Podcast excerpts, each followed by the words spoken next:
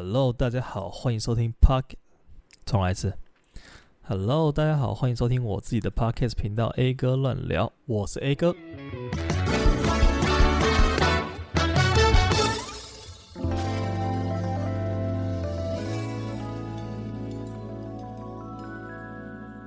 好好的经营自己 IG 真的非常的难。我回去看我二零二一年那个时候 po 了一篇文，然后我在检讨自己，整年下来只 po 了六篇，就根本没有在经营自己的社群。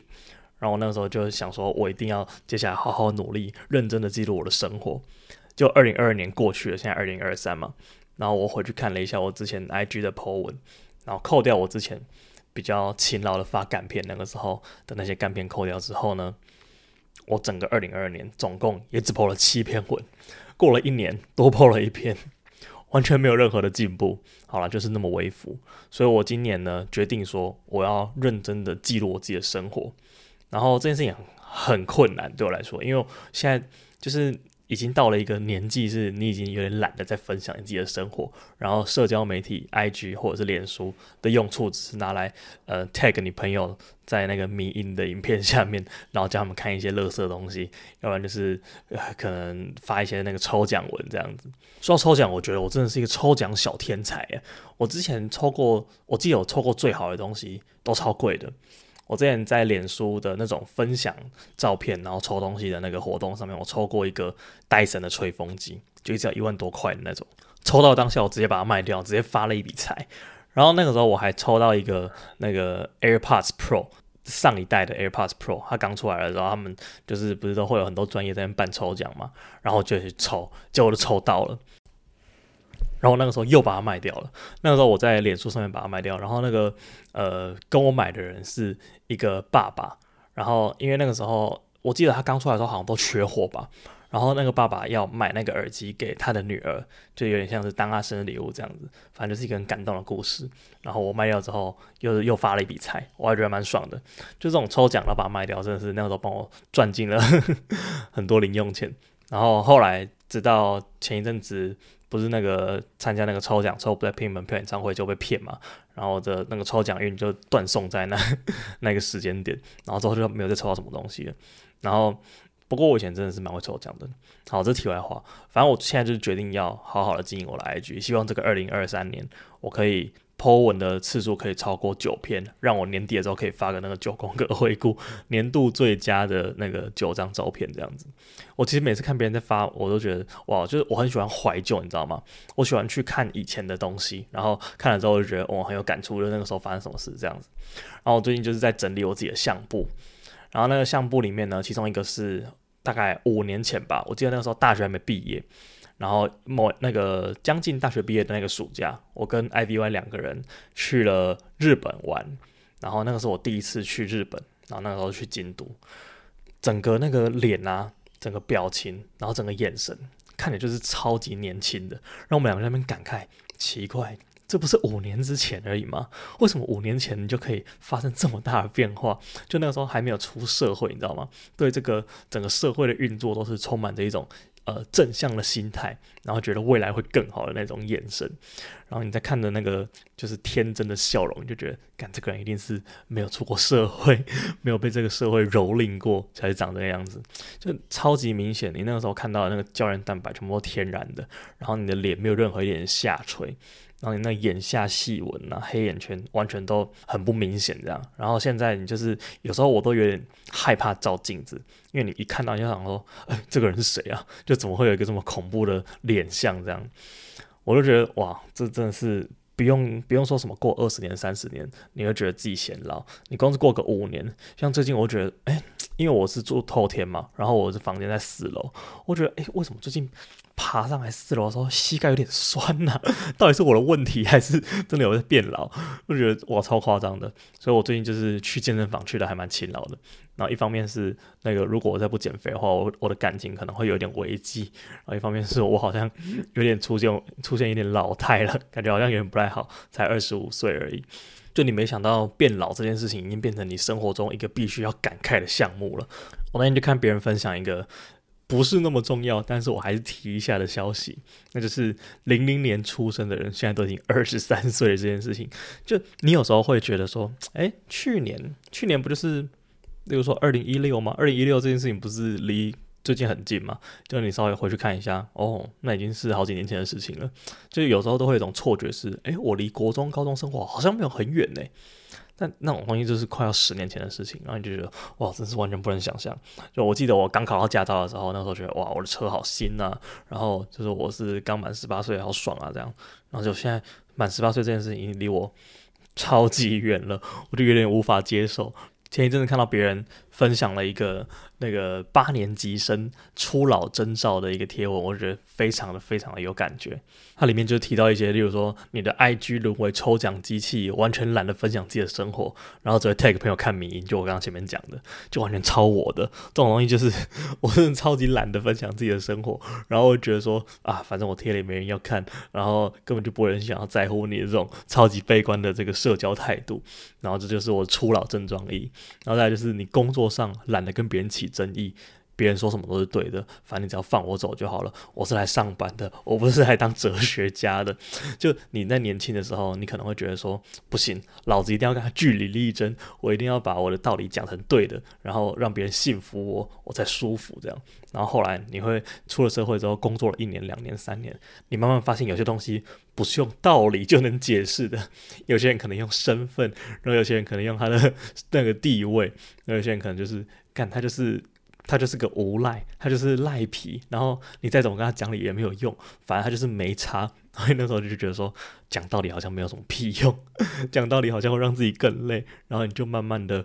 开始那种佛系佛系争执，人家只要讲了一个不是你心目中想的那一个正确的，呃。不管是是不是正确，或者是你觉得比较好的方式，然后你都会觉得，嗯，没关系，你爽就好，不要来干扰我就好了。我来上班就只是为了要赚自己的生活费，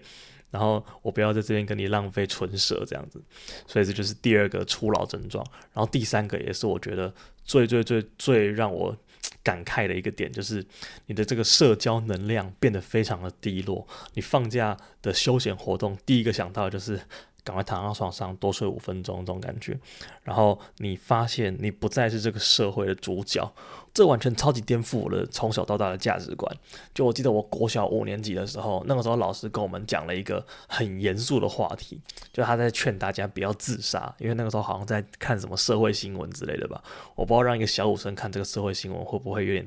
有点太过写实了。但他那个时候跟我们讲说，好死不如赖活着。就是呃，你的眼睛一闭上，这个社会就跟你没有任何关系了。所以你其实从这个角度想，你是这个社会的重心，就全世界是绕着你而旋转的。就是你要呃活下去，然后这个世界才有意义这样子。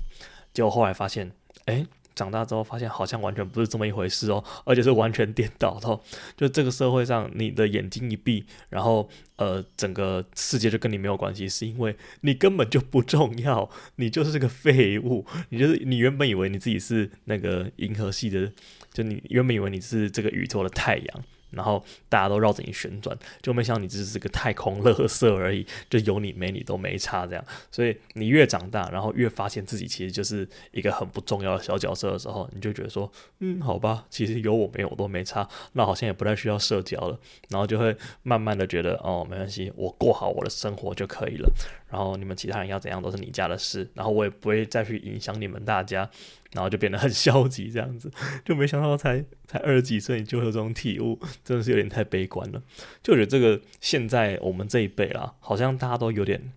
呃社交冷感嘛，就是比较流行管好自己的事情就好，然后不要去跟别人的这个生活圈重叠到，就是不要去打扰别人。因为像是我自己就很不喜欢跟我装熟的人。我举个例子好了。就是我家住在那个商店街嘛，然后这边就全部卖电脑的，然后隔壁，就是我家隔壁有一个很热情的大叔，就你每次经过他的店门口的时候，他都会，因为他知道我是住在隔壁的邻居，然后他那他在那边卖电脑，他跟我讲说，就是经经过的时候，他每次都会说，哎、欸，小弟，小弟，你过来哦，我想说废话，我要出门，我一定会经过这条路。我怎么我怎么可能不经过你这边呢？为什么你每次经过的时候，你都要跟我讲说，哎哎哎，小弟，你好，你好，你好，就干嘛跟我装熟啊？我们两个根本不认识。然后就我就我会觉得说，他如果每次我经过的时候，他都可以闭嘴的话，我会舒服一点。然后就导致说我要经过这条路，我就假如说我要去 Seven 买东西或怎样，我都会先走到马路上，然后 就是避开他们那间店，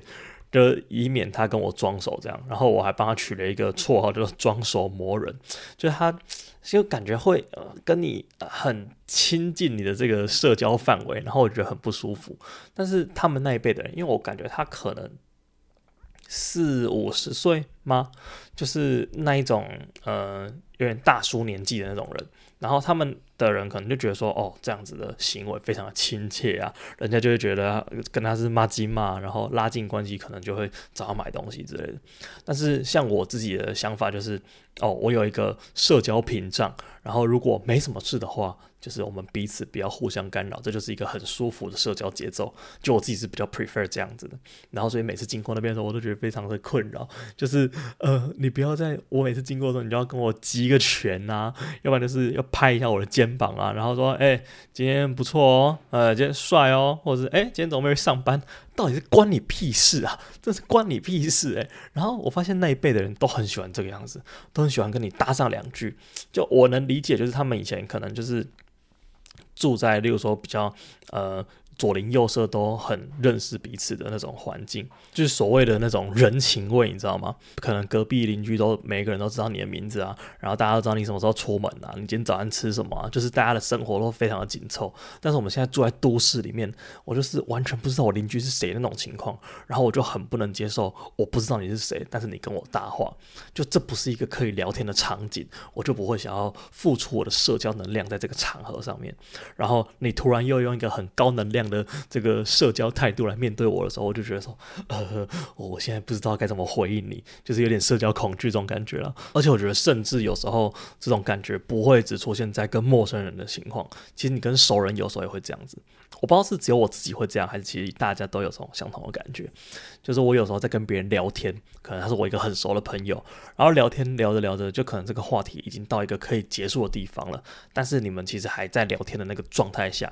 然后我那时候就有点尴尬，就是好，我现在要跟你聊的话题已经讲完了，然后也没有延伸的东西，那我这个时候要直接闭嘴呢，还是要以读你呢？就面对面我也没有办法说，像网络上面我按两下那个爱心，我真的觉得这是一个非常天才的发明。就有时候你讲一些呃日常生活中你可能回别人一个现实动态，然后回完之后也不是什么太重要的事情，然后他回完你之后，你可能就给他点两下，然后就代表说哦好，我知道了，我有收到，然后我们也不需要再继续聊下去了。我真的觉得这个功能非常的棒，就是设计出这个功能的工程师，我真的要给你大力的点赞。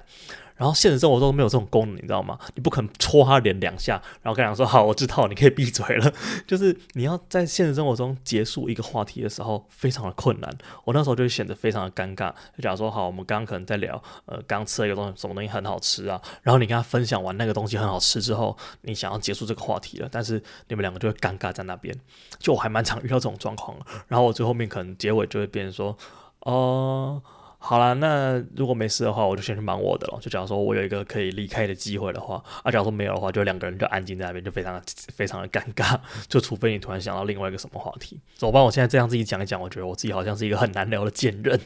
其实也不是难聊啦，但就是你一定会遇到那种尴尬的场景，你这个时候必须要结束你的话题，然后你们已经没有东西可以讲了，然后你们两个僵在那边的场景，我就觉得说哇，这真的是 太难受了，太难受了。不过其实也是有令人开心的事情了，就是我刚不是说我回去整理我之前旧照片嘛，然后我看了之后，除了觉得自己变老，然后很感慨之外，我还觉得说，干以前到底在拍什么东西啊？就我完全觉得我现在拍照的技术跟以前完全不是同一个档次的。我好像有在进步，但是我不知道从哪里跑出这个进步的。就我记得我五年前拍下这些照片的时候，那个心境也是哦，觉得自己拍得很棒，然后很有自信，然后觉得就这张照片了。结果现在回去看的时候，发现嗯，好像不是这么一回事呢。就现在的呃技能，整个也是比以前提升了很多。然后这件事情也让我蛮开心的。就至少时间过去了，你除了变老以外，你还有一些进步，你就会觉得有点欣慰那种感觉。今天自己怎么有点越录越凄凉的感觉？好了，不过就是说我想要就是好好的记录我接下来的生活，毕竟我接下来到年底的时候要出国嘛，我想要多分享一些我自己的呃生活的东西，然后可以帮我自己记录也好，然后分享给大家看也好，就我觉得应该会蛮有趣的。那接下来就是我们美食推荐的环节了。那其实这个东西好像已经一两个礼拜没做了，上个礼拜的那个。直播有讲到卤味嘛，然后今天我就来讲早餐好了。最近不知道为什么很想要吃，也不是很想要吃，就是很喜欢吃粉浆蛋饼。因为前一阵子我同学推荐给我一间早餐店，然后他们早餐店的蛋饼就是粉浆蛋饼。那比起传统的那种。其实粉浆蛋饼应该更传统一点，就比起一般早餐店的那种蛋饼皮的蛋饼啊，要不然就是那种宵夜店的那种脆皮蛋饼，或甚至是那种有些是河粉皮，就是软软 Q Q 的。你如果在那个宵夜店会看到那种呃河粉蛋饼的那种。就是他们的口感都很不一样，但是我最喜欢的还是粉浆蛋饼。就粉浆蛋饼，它给你一种很厚实，然后很软 Q 的那种感觉，我就很喜欢那种古早味。然后它可能就是淋上他们店家自己调制的酱油，就整会很有风味。而且粉浆蛋饼它通常都不会再加，例如说有些那个蛋饼皮的蛋饼，它可能是呃烧肉 cheese，或者是呃一些有的没的，例如说什么啊卡拉鸡蛋饼啊、酥饼蛋饼之类。但是粉浆蛋饼它就是很单纯的。蛋跟饼，然后就包一包这样给你，这样有点像吃起来吃起来有点像薄一点的萝卜糕，但是比萝卜糕的口感还要再更绵密、更弹、更弹牙一点这样子。然后前一阵子我朋友推荐给我的那一间早餐店叫做乐家早餐店，它在呃高雄市的复兴路上面，复兴路跟五福路交叉口附近。然后那一间也是那种古早味的粉浆蛋饼。呃，其实它的口感算是还蛮不错的，但是我自己私心最推荐的粉浆蛋饼，还是我之前在学生时期很常吃的一间店，然后它在文藻的后门，就是鼎中路上面，它叫做精品豆浆。然后那间店它就是很很呃怎么说，装潢很老旧的那种，呃很早期的早餐店，就它的店面蛮大一间的，就有点像那种豆浆店。应该说它就是豆浆店了，它整个就是一个旧旧的老店这样子。但它的粉浆蛋饼真的是，Oh my god，它真的是非常非常的好吃诶。而且他们店里面的那个酱油倒进去那个蛋饼里面之后，真的是超级绝配。我记得我那时候在念书的时候，可能就是那么个七八年前吧，那间早餐店的粉浆蛋饼一份只要。十七还是十八块吧，就是不到二十块，是一个很奇怪，不是整数的数字。然后我那时候直接点三份这样，然后狂吃猛吃。然后它那个粉浆蛋饼就是又油又好吃，就我我真的我真的不觉得你不油的东西不可能好吃的啦。就是那种什么身体健康那种垃圾食物，我真的觉得超级吃不习惯。就是东西就要吃这么油，然后吃这么咸，然后吃起来才有那种。早餐的那种爽感，你知道吗？一整天到学校的时候，然后打开你那个在精品豆浆买的那个粉浆蛋饼，吃下去那种感觉，就是哇，完全无法言喻那种开心。所以说，那个粉浆蛋饼，如果你也喜欢的话，我建议你去吃这两家。那个乐家，它是比较符合年轻人口味的粉浆蛋饼，就它里面有加料啊，然后你可以加起司啊，加乳酪丝啊，加乳酪丝还不错，我今天就有点。然后，如果你是去精品的话，它就是一间很传统的豆浆店，然后它的粉浆蛋饼就是只有一种选择，就是蛋饼这样子而已。对，所以如果你们想要吃、想要尝试的人，这两家可以去去看，推荐给你们。那今天的 A 哥乱聊就到这边结束了，那我们下礼拜再见，拜拜。